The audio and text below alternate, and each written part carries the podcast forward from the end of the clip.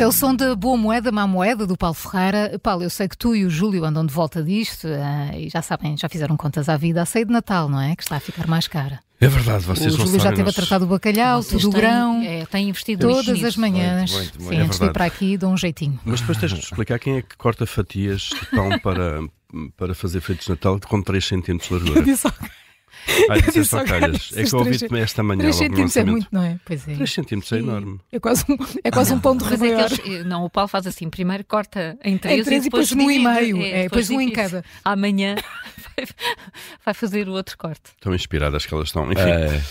Pronto. Foi da noite que tivemos. É, já ouvintes, lamentamos estes últimos segundos.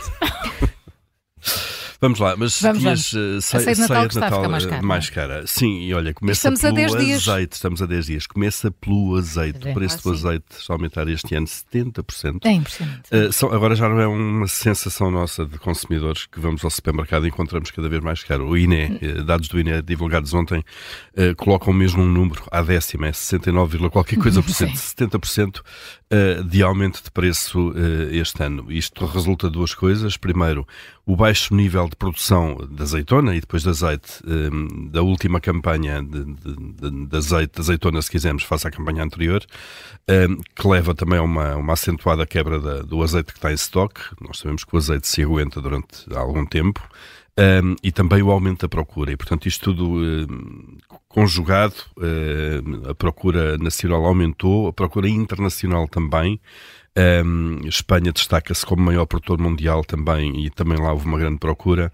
Uh, tudo isto fez subir, fez subir o, preço, o preço do azeite. Mas atenção, que o azeite não é o único uh, produto uh, agrícola, se quisermos, que, que subiu bastante de preço.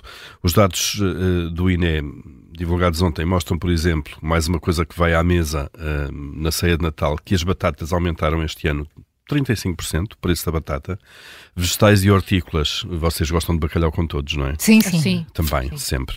Um, 12,5%. Um, os cereais é que caíram, caíram 23%, portanto o pão uh, e o bolo rei provavelmente uh, vão ter aqui algum, algum descanso.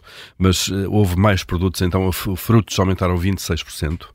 Um, a, a, boa notícia não é disto tudo, ah. se quiserem, além dos cereais que, que caíram de preço. A boa notícia é que o vinho, o preço do vinho manteve-se uh, estagnado. Olha, valha-nos isso. Exatamente. Sempre ajuda, Eu... sempre ajuda a esquecer. É isso mesmo, para ajudar a, é, para ajudar a esquecer a, a, desgraça do preço do, do, azeite. Do, do, azeite e do bacalhau, que também está mais é. caro, embora não esteja aqui refletido neste estudo do INE o vinho não vamos pagar mais por ele. e quem não gosta de um bom vinho tinto sim, para sim. acompanhar bacalhau. Paulo, Mas pronto, temos que puxar os cordões à bolsa agora sim. nesta época. E, e, depois temos a boa moeda que carregar os carros elétricos vai ficar mais barato. É, sobretudo, uh, ou neste carregar caso, primeiro.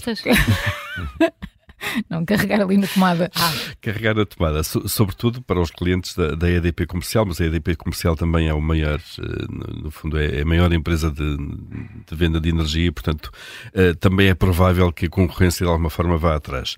Uh, porque anunciou esta ontem uma atualização de preço, uma queda de 30% na, nas tarifas de carregamento de veículos elétricos fora de casa um, portanto, naqueles postos públicos uh, que se vê pelas nossas ruas e estradas. Um, isto vai ser aplicado, obviamente, a cerca de dos 60 mil uh, clientes, se quiserem, que já têm o cartão para o carregamento nestes, uh, nestes postos, portanto, vão pagar menos de 30% na tarifa elétrica. Atenção, isto só se aplica mesmo à energia que é carregada, porque quando se utiliza um posto daqueles, está-se a pagar também umas taxas e umas taxinhas uhum. uh, por causa da empresa que instalou o posto uh, e por aí fora. E, portanto, isto é só a parte da energia que é carregada, e se for energia, obviamente, uh, da EDP comercial. Já, já no, o carregamento feito em casa, para quem tem também tarifa e, e tomada para carregamento de carros, aí a, a redução é de 15%. Eh, nas faturas residenciais. Eh, nós aqui há uns meses, dois, três talvez, tínhamos eh, feito aqui umas contas de que o carregamento de automóveis elétricos em postos públicos não era mais barato uhum. do que o gasóleo. Sim, sim, lembro-me disso.